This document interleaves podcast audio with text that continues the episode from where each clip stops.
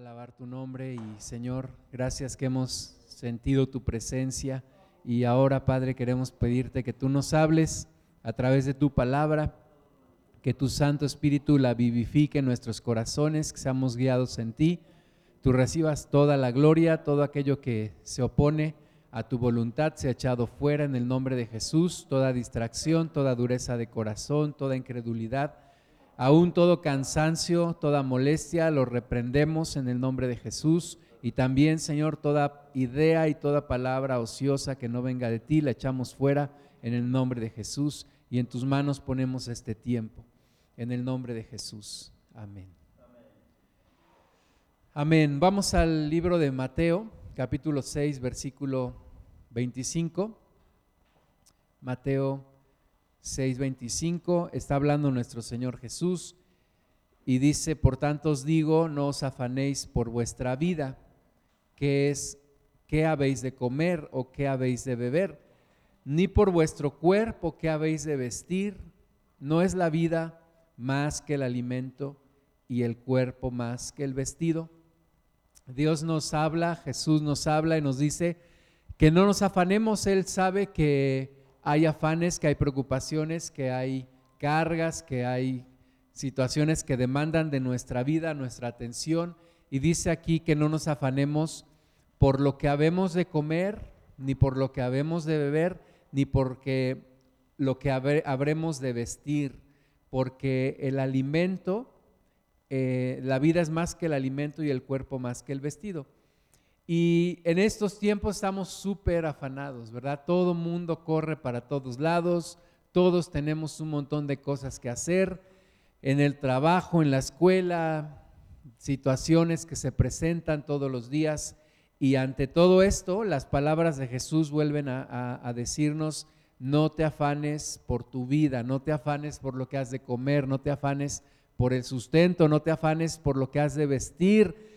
Y la lista puede continuar, no te afanes por las facturas que tienes que pagar, por el cable, por el internet, por el trabajo, por los problemas, no te afanes, no te, no te mortifiques, no te distraigas de lo que Dios quiere para ti.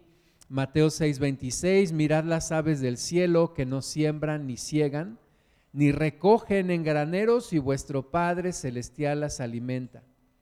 ¿No valéis vosotros mucho más que ellas? ¿Y quién de vosotros podrá, por mucho que se afane, añadir a su estatura un codo? Y por el vestido, ¿por qué os afanáis? Considerad los lirios del campo, como crecen, no trabajan ni hilan. Pero os digo que ni aun Salomón en toda su gloria se vistió como uno de ellos. Y si la hierba del campo que hoy es y mañana se echa en el horno, Dios la viste así, no hará mucho más a vosotros hombres de poca fe. Entonces cuando estamos ahí corriendo, preocupados, afanados, ¿cómo le hago? ¿Qué voy a hacer? Eh, las presiones, todo eso que se viene delante de nosotros, tenemos que volver a recordar que Dios tiene control de todo, volver a recordar que Dios está en control de todo, que Dios tiene nuestra vida en sus manos y no alejarnos de Él, no apartarnos de Él, ser como las aves que dependen de Él, ser como los lirios del campo que Dios los viste y que nuestra fe no sea poca, sino que nuestra fe se incremente. No os afanéis, versículo 31, pues diciendo qué comeremos o qué beberemos o qué vestiremos, porque los gentiles buscan todas estas cosas, pero vuestro Padre Celestial sabe que tenéis necesidad de todas estas cosas. Mas buscad primeramente el reino de Dios y su justicia, y todas estas cosas os serán añadidas. Esta es como la conclusión de toda esta enseñanza que está en estos versículos, ¿verdad? No te afanes por lo que vas a comer, por lo que vas a beber, por lo que has de vestir, por lo que ha de venir, no te afanes. El final de todo esto, la conclusión, la verdad más importante de todo esto es, busca primeramente el reino de Dios. Busca primeramente el reino de Dios y su justicia y todas estas cosas os serán añadidas. Es más el, el cuerpo que el vestido y es más la vida que el alimento eh, y los humanos tenemos la característica que Jesús señaló de que colamos el mosquito y tragamos el camello. Es decir, a las cosas pequeñas les damos más importancia y a las cosas verdaderamente importantes les damos menos importancia. Y Jesús nos tiene que recordar de nuevo, no se afanen, busquen primeramente el reino de Dios y su justicia y todas estas cosas serán añadidas. Entonces, busquemos primeramente el reino de Dios. Dice la palabra de Dios en Proverbios, reconócelo en todos tus caminos y Él enderezará tus veredas. No seas sabio en tu propia opinión, ¿verdad? Entonces, nosotros en nuestro afán de resolver las cosas, de arreglar todo, vamos con todo, queremos hacerlo, queremos tomar iniciativa, queremos resolver rápido, queremos salir de los problemas rápido, pero dice la palabra, reconócelo en todos tus caminos, reconócelo en cada área de tu vida, reconócelo en cada situación, en cada problema, en cada adversidad, en cada espera, reconócelo en todos tus caminos y Él enderezará tus veredas. Jesús dice, busca primero el reino de Dios y su justicia y todo lo demás será añadido. No busques primero resolver las añadiduras y luego el reino de Dios que sea como algo que viene si tienes tiempo. No, sino al contrario, primeramente busca el reino de Dios y todo lo demás se va a alinear y todo lo demás se va a ir resolviendo. Entonces, busquemos a nuestro Dios, busquemos a nuestro Padre. Dice de nuevo Mateo 6:31, no os afanéis diciendo, ¿qué comeremos o qué beberemos o qué vestiremos? porque los gentiles buscan todas estas cosas, ¿verdad? Los gentiles buscan todo esto. ¿Cómo era nuestra vida como gentiles, como antes de conocer al Señor? Pues buscábamos todo esto, buscábamos resolver las cosas, buscábamos salir de los problemas, buscábamos eh, de la manera que, que, fuera posible, incluso haciendo trampa o eh, robando, haciendo lo que fuera necesario para resolver las situaciones y buscando una salida siempre. Y a Dios lo teníamos como relegado, como eh, si bien nos iba una hora a la semana ir a la iglesia y estar ahí y ya, ¿verdad? Esto dice el Señor Jesús, los gentiles buscan todas estas cosas, los gentiles viven así, afanados, preocupados, corriendo de un lado para otro y olvidándose del reino de Dios. Pero dice Jesús, pero ustedes, ustedes no, ustedes no pueden vivir así, ustedes conocen al Padre, tienen un Padre, el Padre sabe de qué cosas tienen necesidad, ustedes búsquenlo primero a Él y luego todo lo demás será añadido. Entonces, primero el reino de Dios. Hagamos una realidad eso que luego decimos, primero Dios, ¿verdad? Pero hagámoslo realidad, que sea realmente primero Dios y todo lo demás que sea por añadidura. Vamos a Lucas 18, versículo 18. Dice un hombre principal le preguntó diciendo, Maestro bueno, ¿qué haré para heredar la vida eterna? Jesús le dijo, ¿por qué me llamas bueno? Ninguno hay bueno sino solo Dios. Los mandamientos sabes, no adulterarás, no matarás, no hurtarás, no dirás falso testimonio, honra a tu padre y a tu madre. Entonces, viene este hombre, entendemos que es un, judío, porque dice que era un hombre principal, seguramente un hombre con algún cargo religioso, viene delante del Señor, le dice, maestro bueno, ¿qué haré para heredar la vida eterna? ¿Verdad? Está mucho de acuerdo con lo que decía la ley. La ley decía, el que haga estas cosas vivirá por ellas. Entonces este hombre viene y dice, Señor, ¿qué haré para heredar la vida eterna? Y Jesús le contesta en el mismo tono, le contesta hablando también con la misma ley. Le dice, mira, los mandamientos sabes. ¿Sabes cuáles son los mandamientos? No vas a adulterar, no vas a matar, no vas a robar, no vas a, decir mentiras, honra a tu padre y a tu madre. Y el hombre principal, ¿verdad? Religioso, creyendo y confiando en su propia justicia, dice Jesús, no hay ningún problema, yo todo eso lo he guardado desde mi juventud. A algunos le han puesto en, la Biblia como título a este pasaje el joven rico. pero yo creo que este ya no era un joven, porque él dice, yo desde joven, ¿verdad?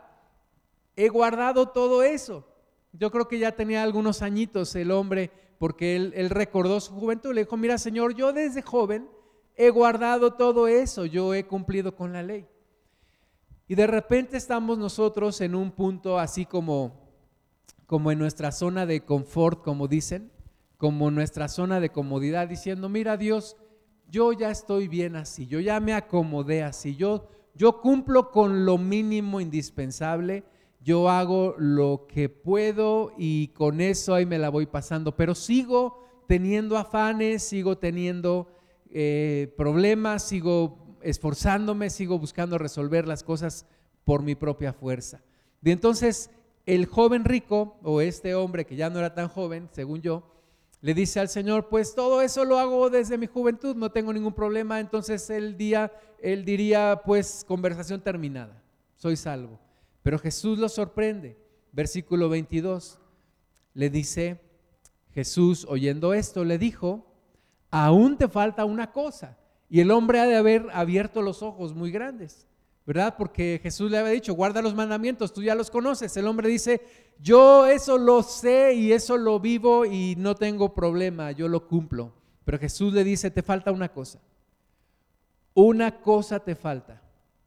Vende todo lo que tienes y dalo a los pobres y tendrás tesoro en el cielo y ven, sígueme. ¿Verdad? Una sola cosa le faltaba pero era la cosa más importante. El hombre decía, yo cumplo con todo, cumplo los mandamientos, no le hago daño a nadie, como muchas veces nosotros decimos, no, yo no soy malo, yo no soy una persona mala, yo soy bueno, yo cumplo con todo, hago lo que puedo, eh, de repente no puedo, pero de repente sí, ahí me emparejo. Y Jesús dice, bueno, te falta una cosa, vende todo lo que tienes, dalo a los pobres y sígueme. Y entonces él, oyendo esto, se puso muy triste porque era muy rico. Yo te pregunto a ti, ¿qué es esa cosa que te hace falta todavía? ¿Qué es aquello que te falta rendirle al Señor? ¿Qué es aquello que tú dices, bueno, cumplo con todo menos con esto? Y tal vez lo que, lo que te falta es darle al Señor tu corazón. ¿Verdad? Este joven decía, yo cumplo con todo, yo cumplo con la ley, yo conozco los mandamientos, yo desde joven los he cumplido, pero Jesús le dice, una cosa te falta, y en otras palabras le está diciendo, dame tu corazón. Quiero el primer lugar en tu corazón. Y el joven, ahí fue cuando la puerca torció el rabo, ¿verdad? Y dijo, no puedo no puedo vender todo lo que tengo y darlo a los pobres porque es mucho lo que tengo. Y realmente estaba diciendo, y mi corazón está puesto en esas riquezas. Cuando tenemos tantos afanes y tanta ansiedad y, tantas cosas, yo creo que estamos, estamos dando señales de que algo en nuestro corazón no se lo hemos entregado a Dios, de que nuestro corazón, el primer lugar tal vez está en discusión, tal vez hay una competencia entre Dios y alguien o algo que está en nuestro corazón. Hay una batalla por nuestro corazón. Hay un jaloneo por nuestro corazón, ¿verdad? nuestro corazón está siendo bombardeado por cosas que nos gustan, por situaciones que nos hacen sentirnos seguros, por situaciones que nos hacen sentirnos importantes o que nos dan placer o que, nos dan conocimiento o que nos dan estatus o nos dan poder, etc.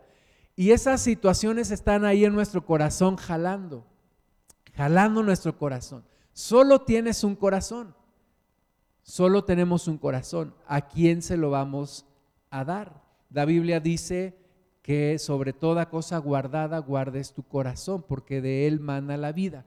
Entonces, hay muchas cosas tratando de ganar tu corazón. Están ahí eh, tu, carrera profesional, tu trabajo, tu seguridad, el dinero, eh, tu familia, la confianza que tienes en, ciertas, en ciertos hábitos o cierto conocimiento, etcétera. Todo eso está peleando por tu corazón y del otro lado está Dios también diciéndote, como dice Proverbios 23, 26, dame, hijo mío, tu corazón y miren tus ojos por mis caminos. ¿Verdad? Cuando todavía estamos ahí afanados, preocupados, es que no hemos encontrado un lugar de descanso en el Señor. A todos nos cuesta trabajo, absolutamente a todos nos cuesta. Y tú sabes en qué área te cuesta más trabajo y yo sé en qué área me cuesta más trabajo. Y como dice Miguel López, lo que es tentación para ti tal vez para mí no sea tentación y lo que es tentación para mí tal vez para ti no sea no sea problema. Pero todos tenemos algo con lo cual estamos batallando y es la batalla por nuestro corazón. Y Dios no se da por rendido y Dios quiere ganar nuestro corazón y Dios dice, dame tu corazón. Dios nos está buscando. Nosotros decimos, es que yo busco a Dios. La verdad es que Dios nos está buscando. Y Dios lo primero que está buscando de ti es tu corazón. Ganar tu corazón. Si Dios gana tu corazón, Dios ganó la relación contigo. Si Dios pierde tu corazón, Dios pierde la relación contigo. Solo tenemos un corazón y Dios está librando una batalla por ganarlo. De repente Dios hará cosas que nos causarán incomodidad, como llevarnos al desierto, Oseas 2.14. Pero he aquí que yo la atraeré y la llevaré al desierto y hablaré a su corazón nos llevará un momento en donde vamos a darnos cuenta que todo aquello que pensábamos que era bueno para nosotros o en lo que podíamos tener seguridad realmente no lo es. Y de repente nos lleva al desierto y de repente nos falla todo y de repente todo lo que parecía que iba bien se cae y de repente todo en lo que teníamos confianza parece como dice la palabra como una caña quebrada que te apoyas en ella y se rompe y muchas veces lastima tu mano, porque Dios nos llevará al desierto para hablar a nuestro corazón. Porque si no estamos en el desierto, muchas veces nos distraemos tanto que no escuchamos la voz de Dios, pero Dios quiere hablar. Recuerda, Dios lo que quiere es tu corazón. Dios lo más que quiere, lo, lo más precioso para Dios de ti es tu corazón. Y Dios quiere tu corazón y quiere ganar tu corazón. Es un Dios apasionado, un Dios entregado a buscar tu corazón. Yo no sé por qué, no es cuestión de una razón o de una lógica, pero Dios quiere con todo su corazón ganar el tuyo. Versículo 15, y le daré sus viñas desde allí y el valle de Acor por puerta de esperanza y allí cantará como en los tiempos de su juventud y como en el día de su subida de la tierra de Egipto. ¿Cómo anhela Dios el que le cantemos con el corazón? El que estemos enamorados de Él, el que estemos entregados a Él, ¿verdad? Ayer tuvimos una, una boda aquí en la congregación y el pastor Memo vino a compartir y ¿Cómo los que somos casados nos acordamos de, del primer día, de cuando nos casamos y de cómo eran las cosas y de cómo todo era hermoso y, y no teníamos nada, ¿verdad? En lo material, no teníamos nada de importancia, ni un carro, ni una casa, ni, ni muebles, ni nada, pero teníamos, teníamos el amor. Y, y después las cosas como que se van complicando porque hay tantas cosas que hacer y tantas cosas que pagar y, tantas cosas que queremos y, y vamos descuidando la relación y vamos descuidando el amor.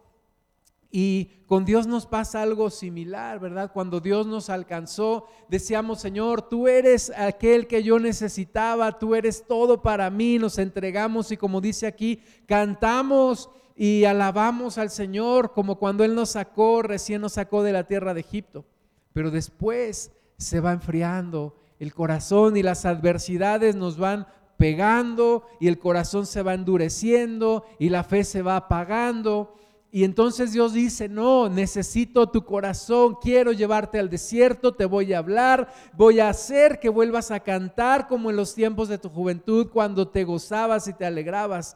Versículo 16, en aquel tiempo dice Jehová, me llamarás Ishi, que significa esposo, y nunca más me llamarás Bali, que significa Señor, porque quitaré de su boca los nombres de los Baales y nunca más se mencionarán sus nombres. Dios quiere ser un esposo para nosotros. Dios quiere ser un, una parte fundamental en nuestra vida. Dios quiere desposarnos con Él. Dios quiere nuestro corazón, nuestro corazón. Qué hermoso es cuando tienes el corazón de alguien, ¿no? Los jóvenes solteros un día, primero Dios, tendrán una esposa o un esposo. Y lo más valioso en una relación es el corazón, el corazón de la otra persona. Si tú te das cuenta que la otra persona lo único que busca de ti es tu cuerpo, ya no funcionó. O si lo único que busca de ti es tu dinero, ya no funciona. ¿Verdad? Pero si lo que quieres es una relación de corazón a corazón, eso es, eso es lo más importante. Y Dios es lo que quiere. Dios no quiere que estemos interesados en que nos bendiga solamente. Sí queremos su bendición, pero no solamente su bendición. Primeramente queremos su corazón. Queremos relacionarnos con Él de corazón a corazón y Él quiere relacionarse con nosotros de corazón a corazón.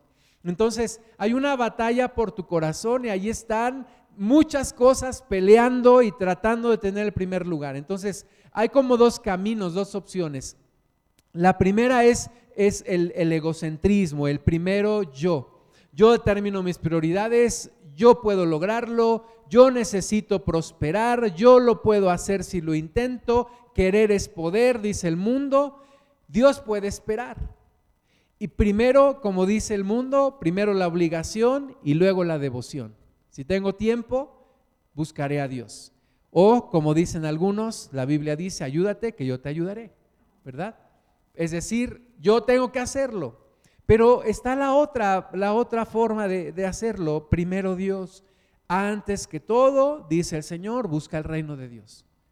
¿Verdad? En las mañanas, cuando llego yo todo afanado a mi trabajo, a mi escritorio, abro mi computadora, lo primero que quiero hacer es ver mis correos, contestar mis correos, arreglar mis pendientes, eh, buscar a las personas con las que tengo que resolver cosas. Pero me acuerdo, primero busca el reino de Dios. Entonces me muevo a mi Biblia y empiezo a leer la palabra y empiezo a orar. Y el afán está en mí y, mi, y mi carne quiere ya resolver cosas y salir de los problemas, pero el Espíritu me dice, busca primero a Dios, busca primero a Dios. Dios te va a ayudar, Dios te va a dar ideas, pero búscalo primero a Él. Como dijo alguien, todo por su gracia y todo para su gloria. Y como dice Proverbios, reconócelo en todos tus caminos y Él enderezará tus veredas. Entonces, a la larga, mis hermanos, también lo que más resultado da es primero buscar a Dios.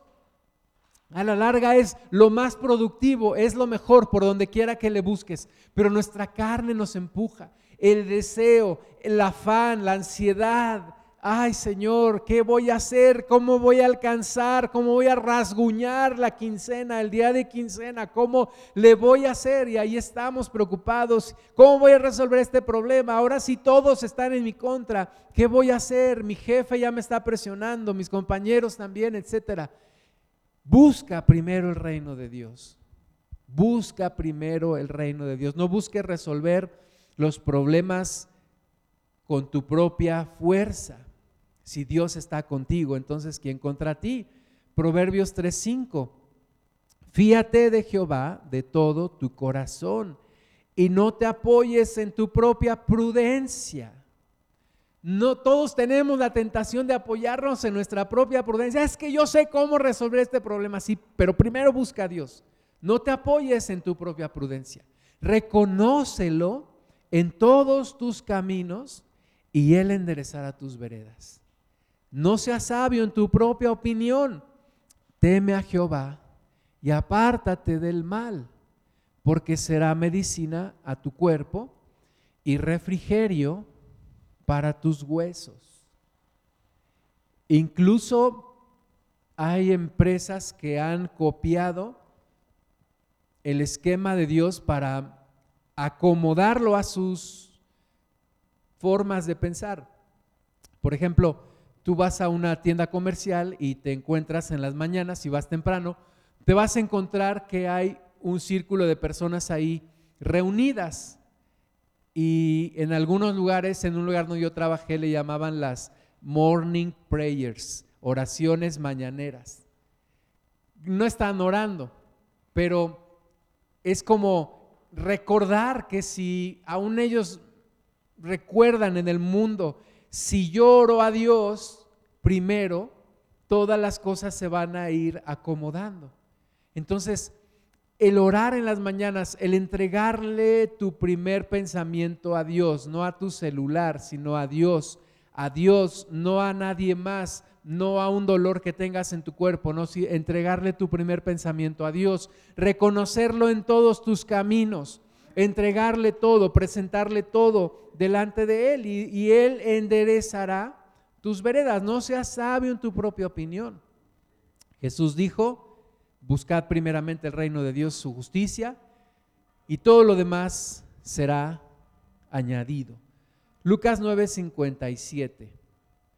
Yendo ellos, uno le dijo en el camino, te seguiré a donde quiera que vayas. En mi Biblia este pasaje tiene como título los que querían seguir a Jesús. Los que querían seguir a Jesús, pero finalmente no le siguieron. Entonces uno viene y le dice, Señor, yo te voy a seguir a donde quiera que vayas. Y hoy en día, qué difícil es encontrar a una persona que diga esto.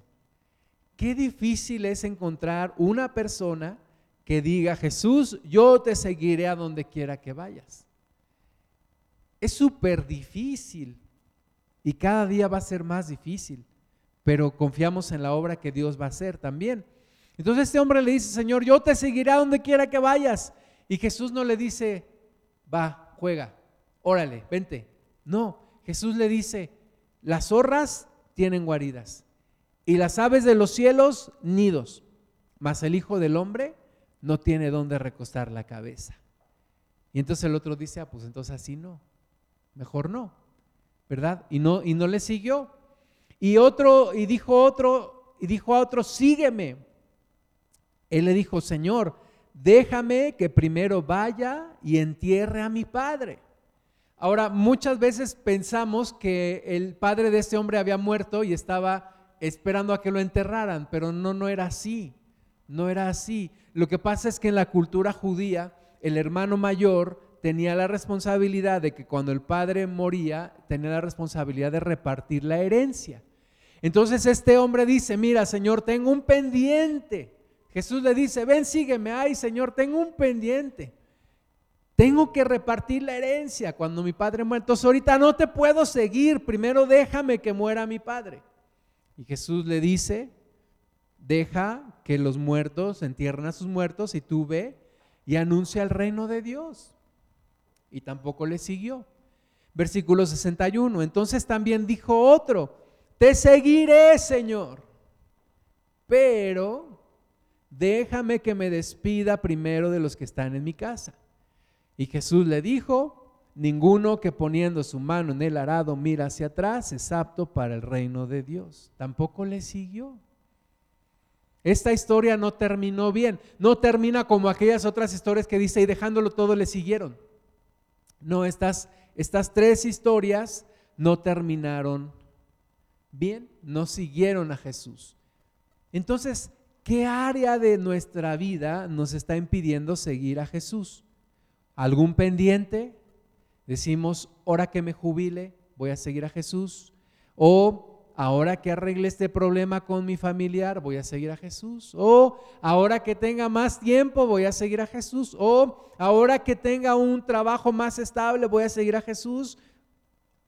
Y vamos poniendo pretextos y pateando el bote hacia adelante. Algún día, algún día lo haré, algún día voy a seguir a Jesús, algún día voy a, servir a Jesús. Cuando yo tenía como, como 21 años, yo dije, yo quiero servir a Jesús. Y entonces mi idea de servir a Jesús era dejar el trabajo, dejar la escuela, dejar todo para servirle. Pero me he dado cuenta después ya de, más de 30 años que eso, que eso no es así como Dios lo quiere. No puedo dejar mi trabajo, tengo que trabajar, tengo que mantener a mi familia, tengo que sustentar los gastos, tengo que seguir trabajando. Entonces, no puedo decir hasta que deje mi trabajo voy a, a servir a Jesús, no o hasta que ya no tenga responsabilidades voy a servir a Jesús. No, tengo que servir a Jesús siempre, porque si no, ya habrían pasado 30 años y no podría servir a Jesús. Entonces, no puede haber algo que sea un pretexto o que sea un impedimento o que sea un obstáculo para servir a Jesús. Hay que servirlo ya, hay que seguirlo ya. Hay que, hay que entregar y hay que definir nuestro corazón de una sola vez. Un pastor una vez nos dio una clase y nos decía que en su Biblia él tenía escrita esta frase, el camino de seguir a Jesús es un camino sin reservas, sin retorno y sin nada que lamentar. Y cada vez que abría su Biblia recordaba sin reservas, sin retorno, sin nada que lamentar. Entregarle a, Jesús tu corazón, entregarle a Jesús tu vida, dejar los afanes. Eh, las responsabilidades van a estar ahí, es decir, no vas a dejar tu responsabilidad, no vas a ser un irresponsable de decir, pues voy a abandonar a mi esposa y hay que se las arregle porque yo voy a seguir a Jesús. No, es sigo teniendo esas responsabilidades, voy a cumplir con ello, pero el primer lugar en mi corazón está en servir y en seguir a Cristo. Ahora, el diablo no quiere que le sirvas y que le entregues tu corazón. Y hay algo que se llama el espíritu de Faraón. Ese, ese espíritu que mantenía como esclavos a los hijos de Dios y que no los dejaba salir de Egipto, ¿verdad?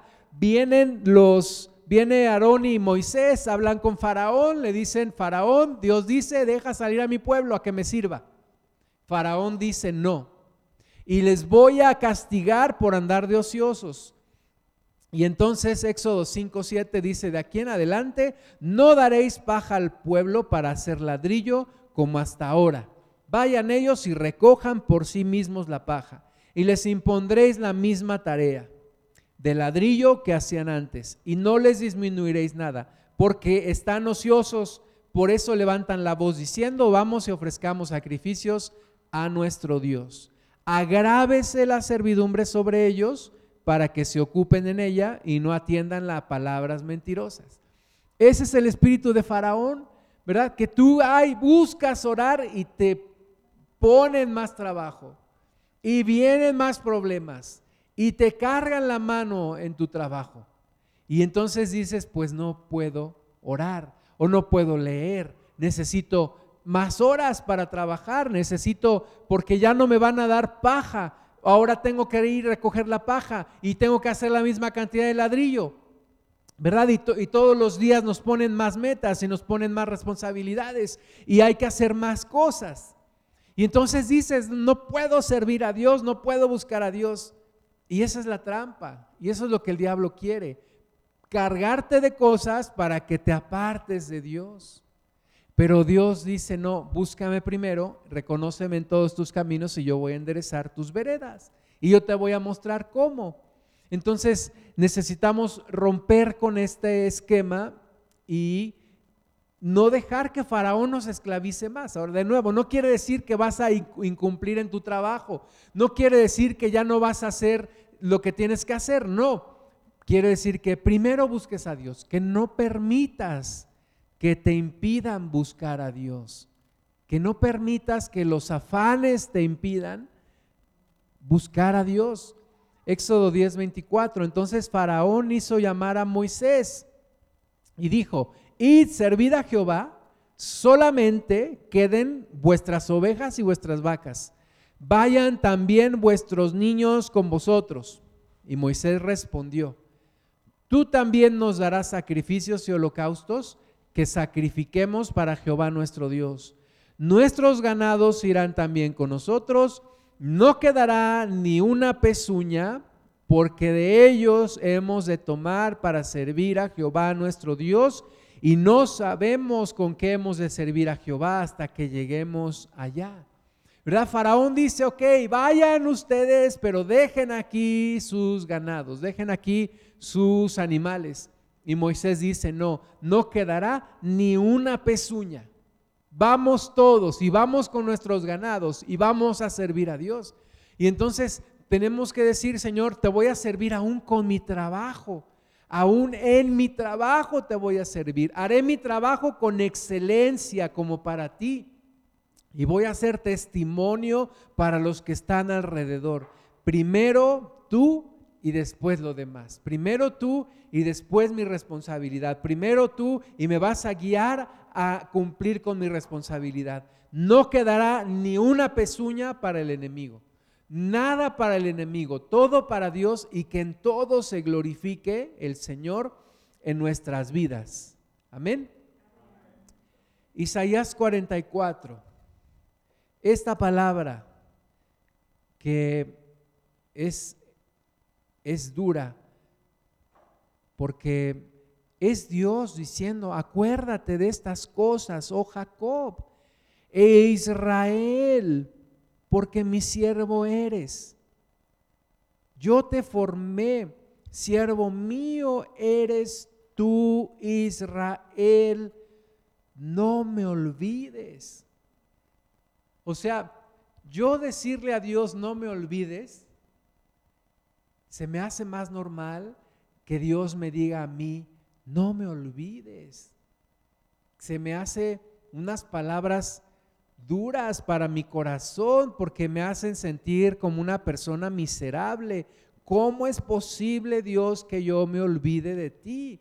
Y que tú me digas, no me olvides. Que Dios nos diga, no me olvides. Yo deshice como una nube tus rebeliones y como niebla tus pecados. Vuélvete a mí porque yo te redimí. Y es casi como, como, como, como Dios pidiéndonos, ¿verdad? No está ordenándonos, está pidiéndonos. No me olvides, porque yo te redimí porque tú eres mi siervo, porque yo te formé, porque yo deshice tus pecados como una nube. Vuélvete a mí. Es Dios hablándonos, es Dios atrayéndonos a Él. Es el corazón de Dios, es Dios abriendo su corazón y diciéndonos, no me olvides. Ahora, la realidad es que Dios no me necesita. Dios sigue siendo Dios conmigo o sin mí o a pesar de mí. Dios sigue siendo el Dios eterno, el Dios, el Dios de siempre. El que pierde cuando se rompe la relación con Dios, el que pierde soy yo, no es Él. Él tiene millones de ángeles que le alaban, Él tiene millones y millones. Por eso no se entiende la parábola de la oveja perdida. ¿Por qué Dios dejando 99 va a buscar una? ¿Por qué Dios teniendo tantos ángeles y, tantas cosas y siendo tan grande y poderoso se fijó en mí? ¿Y por qué le interesa mi corazón? ¿Y por qué quiere ganar mi corazón? No se entiende, no es lógico no es razonable, pero Dios lo quiere. Dios quiere tu corazón. Dios está buscándonos, Dios nos ama. No se conforma Dios con perdernos. Nos busca y nos busca y nos vuelve a buscar y nos vuelve a llamar y, y tiene paciencia con nosotros. Alguien dijo, el hombre sin Dios no puede aunque lo intente, la, realidad de las cosas es que el hombre sin Dios no puede, pero Dios sin el hombre no quiere. ¿Por qué no quiere? No sé. ¿Por qué nos ama tanto? No sé, pero nos ama y quiere nuestro corazón y quiere tu corazón.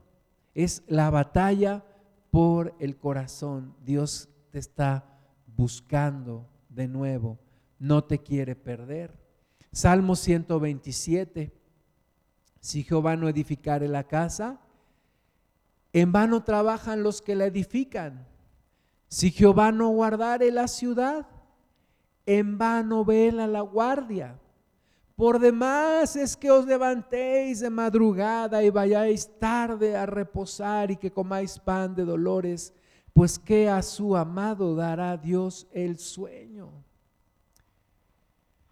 Ha habido momentos en mi vida en los cuales me he levantado a las 4 de la mañana para salir a trabajar. Y me acuerdo que hubo un tiempo en el cual yo llegaba al lugar de trabajo antes de las 7, muchas veces llegué a las 6, seis y media.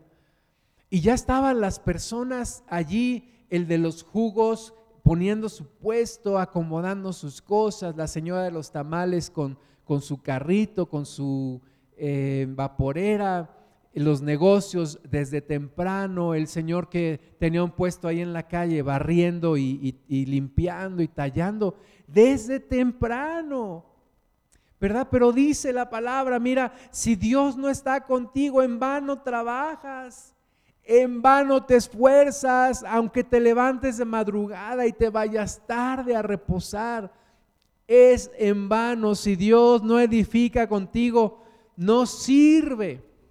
En un momento va a desaparecer todo. En un momento te vas a dar cuenta que era hojarasca si Dios no edifica contigo.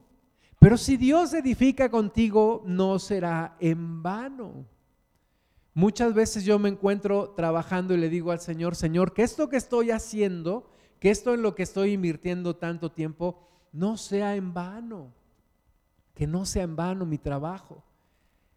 Y por demás entonces es que te vayas a levantar de madrugada y te vayas tarde a reposar, porque a su amado dará Dios el sueño, Dios te dará el descanso, Dios te dará el reposo, Dios te mostrará la forma, pero no te olvides de Dios.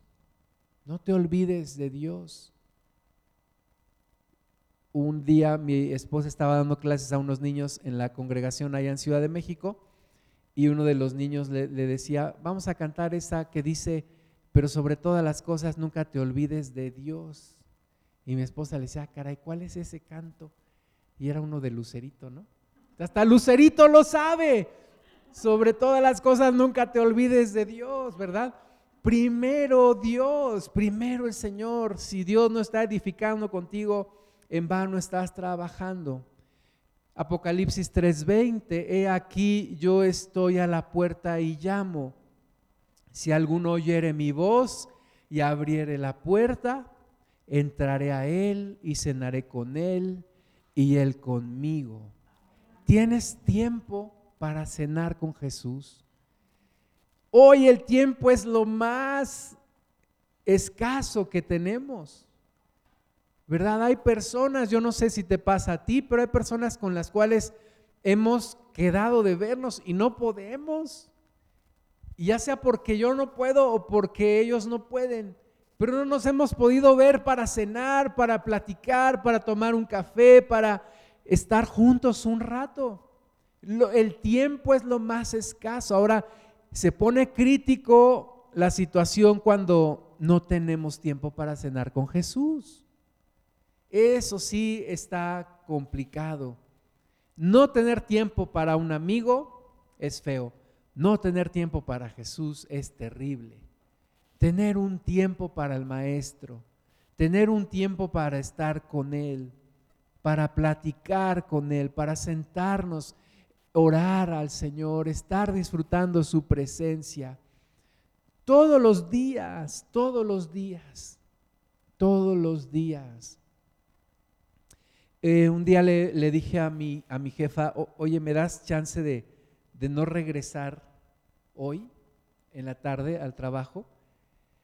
Y me dijo, sí, pero ¿por qué? Dije, es que quiero eh, comer con mi esposa. Y entonces al otro día me dijo, oye, ¿no comes con tu esposa todos los días? Y le dije, este, no coincidimos. Y me dijo, no, no, no, eso está muy mal. Este, vamos a ver cómo desfasamos tu horario para que puedas comer con ella. ella reconoció que era importante para mí comer con mi esposa. Me dijo, porque además ya están ustedes solos y el que no puedan comer juntos, pues está feo. Pero más feo es que no comamos, que no cenemos, que no pasemos tiempo con el maestro todos los días. Todos los días Jesús dice, yo estoy a la puerta y llamo. Yo estoy a la puerta y llamo. Pero Llegas a tu casa, abres la puerta y no te das cuenta que Jesús está ahí llamando. No te das cuenta que Jesús está tocando a la puerta de tu corazón. Y dice, si alguno oye mi voz, fíjate, el maestro es bien paciente. Si alguno oye mi voz, yo me ofendo cuando alguien no va a mis clases. La verdad es que es eh, a veces me desanima que no vayan a mis clases. Pero yo veo a Jesús y dice, si alguno oyere mi voz, yo estoy a la puerta, oigan o no oigan, yo estoy a la puerta. Si alguno oyere mi voz y abriere la puerta, entraré a él y cenaré con él y él conmigo. Qué paciente es el Señor. Y ahí está, esperándonos, buscándonos todos los días, porque recuerda lo que Jesús quiere es tu corazón. Él quiere tu corazón a toda costa. Él, él fue a la cruz para ganar nuestro corazón. Y eso es lo que Él más quiere, nuestro corazón. Lucas 10:38, aconteció que yendo de camino entró en una aldea y una mujer llamada Marta le recibió en su casa. Era Marta, la hermana de María, la hermana de Lázaro. Esta tenía una hermana que se llamaba María, la cual sentándose a los pies de Jesús, oía su palabra. Yo creo que Jesús no anunció. De repente llegó, llegó a la casa de, de Lázaro, donde estaban Marta y María, y llegó porque iba eh, de camino y pasó por ahí, por la aldea, y dijo, es buena idea, voy a ir a visitar a mis amigos. Y entonces cuando María lo vio, lo recibió y se sentó a los pies de Jesús. ¿Verdad? Recuerda que antes las mesas no eran de la altura que hoy las tenemos, eran unas mesas casi al ras de piso. Entonces se sentaban y, medio echaban los pies para atrás. Y entonces María se sentó ahí al lado del Señor y escuchaba toda la enseñanza. Tú te puedes imaginar escuchar a Jesús hablar. Ha de haber sido escucharlo ahí eh, eh, presente, pues algo sin comparación. Pero Marta se preocupaba con muchos quehaceres. E, eso se me hace como increíble. Está el mismísimo Dios entrando en su casa, en dando una enseñanza, y ella se preocupa por muchos quehaceres. Se preocupa porque tiene que lavar los trastes, o porque tiene que lavar la ropa, o porque tiene que no sé, hacer la comida, está afanada eh, por sus muchos quehaceres. Y Jesús sigue hablando con María. Y ahí está María escuchando y Marta corre para un lado y corre para el otro. Y entonces, acercándose, versículo 40, acercándose dijo, Señor, ¿no te da cuidado que mi hermana me deje servir sola? dile pues que me ayude. O sea, no solamente descuida al maestro, sino se enoja porque la otra está escuchándolo. Y dice, mira Señor, esta floja no me ayuda. ¿Yo qué hubiera hecho en ese momento? Yo hubiera dicho, ¿sabes qué, Marta? Me voy de tu casa. Yo entré, ni siquiera me haces caso sigues haciendo tus cosas, no te interesa mi palabra, ahí nos vemos. Ahora sí, como dicen muchos profesores, ¿no? Doy el tema por visto y nos vemos en el examen, ¿verdad? Y si yo hubiera sido Jesús, le hubiera dicho, ¿sabes qué? Me voy a donde sí aprecien mi presencia. Pero Jesús como es bien lleno de amor y bien paciente con nosotros y no tiene un ego como el mío, Jesús le respondió, Marta, Marta. Cuando, Jesús nos dice dos veces nuestro nombre, es que está expresando su amor y su paciencia. Marta, Marta, afanada y turbada estás con muchas cosas. Tienes muchas cosas que hacer, muchas cosas pelean por tu corazón, muchas cosas están en tu mente, muchas cosas, muchas preocupaciones. Pero solo una cosa es necesaria. ¿Cuál es la una cosa que es necesaria? David escribió, una cosa he demandado a Jehová, esta buscaré, que esté yo en la casa de Jehová todos los días. Esa es la cosa importante. Jesús dice, pero una cosa es necesaria. Y María ha escogido la buena parte, la cual no le será quitada. Entonces sí hay mucho, mucho trabajo, muchas cosas que hacer. Esto cada vez se pone más difícil y demanda nuestro tiempo y demanda todo. Pero, pero, una cosa es necesaria. Estar con Jesús, pasar tiempos con Jesús, escuchar su voz que está tocando a la puerta, llamando el que me oiga dice, cenará conmigo, yo cenaré con él. Señor, ayúdanos a escuchar tu voz, ayúdanos a ser sensibles, ayúdanos a tener esos tiempos, porque de otra forma, mis amados hermanos, no vamos a resistir la presión y las cosas y no vamos a, prevalecer y vamos a reaccionar mal y vamos a estar de malas y vamos a estar ofendiendo a la gente y vamos a estar reaccionando como la gente del mundo. No, necesitamos entender una cosa es necesaria. ¿Cuál es esa cosa necesaria? Lo que hizo María, sentarse a los pies de Jesús. Ahora, te digo una cosa, no todos los días Jesús iba a visitar a Marta y a María. No iba a ser de todos los días. Y tenían que aprovechar la oportunidad. Ahora, no todo el día voy a estar con toda mi atención en Jesús quiero decir, no puedo dejar de hacer todo lo que tengo que hacer para estar siempre con el maestro. Como Pedro le dijo al Señor, Señor, hagamos aquí una enramada, una para ti, otra para Elías, otra para Moisés, y aquí quedémonos ya. ¿Verdad? No es posible, tengo que atender mis responsabilidades.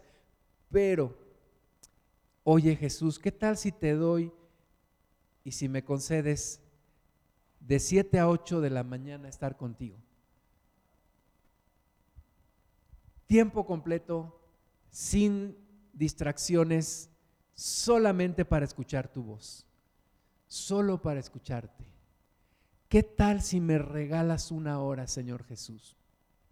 O de seis a siete, o la hora que tú quieras. ¿Qué tal si en ese momento me concentro solo en ti? Solo en ti.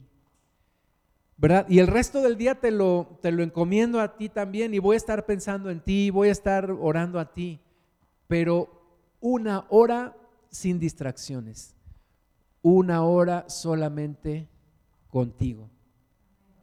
Y vas a ver cómo tu día va a cambiar. El diablo quiere decirte, no, es imposible, vas a perder mucho tiempo. No, no, no, no, no. Eh, mi profesor de inglés, mi padre espiritual, me decía, ¿Sabes que yo podría estar ahora leyendo libros, mejorando mi vocabulario, eh, mejorando mi idioma, mi pronunciación? Pero primero leo la Biblia y después leo mis libros. Primero, primero el reino de Dios. Filipenses 4:6, por nada estéis afanosos si no sean conocidas vuestras peticiones delante de Dios en toda oración y ruego con acción de gracias. Y la paz de Dios que sobrepasa todo entendimiento guardará vuestros corazones y vuestros pensamientos en Cristo Jesús. Entonces, primero todo el afán que tengo, todas las preocupaciones, todas las cosas. El hermano Owen Myers un día me dijo, hermano, tengo mil razones para no levantarme todos los días por las mañanas. Tengo mil razones para no hacerlo. Y tengo una sola para sí hacerlo. Que Cristo me ama. Y esa una vence a todas las mil. Y entonces me levanto y pongo todo mi afán delante de Dios. Y sean conocidas todas tus peticiones. Mira, Señor, esto y esta, situación, este problema, esta persona, esto que me está quitando la paz, Señor. Y todo sea conocido delante de Dios en oración y ruego con acción de gracias. Y entonces dice el versículo 7, vendrá una paz que sobrepasa todo entendimiento y podré resolver los problemas y Dios me dirá, es por aquí y esto resuélvelo así y aquí te voy a abrir una puerta y te vas a encontrar con una persona que decía, ah, caray, ¿y cómo es que hoy nos encontramos? Sí, y, te propone algo y se resuelve un problema y vas viendo la mano de Dios ayudándote en todo. Y la paz que, que Dios da, que sobrepasa tu entendimiento, guarda tu corazón. Amén. Vamos a orar, vamos a ponernos de pie un momento.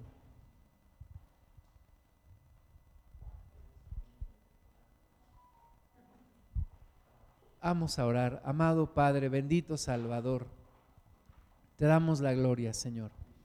Hay una batalla, Jesús, que se está librando y es la batalla por nuestro corazón. Y Señor Jesús, te damos gracias porque no te has dado por vencido.